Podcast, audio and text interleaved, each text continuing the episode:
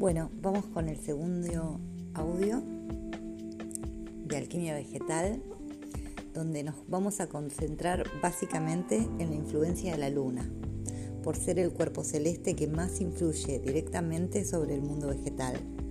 La luna atraviesa en 28 días todo el zodíaco, asentándose en cada signo dos días y medio más o menos.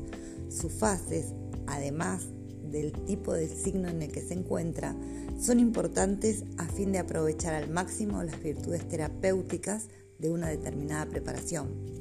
La luna menguante, por ejemplo, es ideal para iniciar una terapia, sobre todo si se trata de una terapia desintoxicante, adelgazante o un ayuno. También si alguien quiere liberarse de algo extraño en el cuerpo, como puede ser un quiste, debería empezar a trabajarlo con una menguante, como si al seguir el ritmo de la naturaleza lo que queremos reducir se reduce junto a la luna.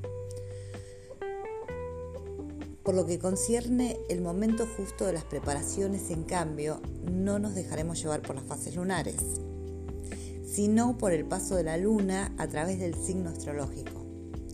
No hay que estudiar astrología para poder verificar estos pasajes.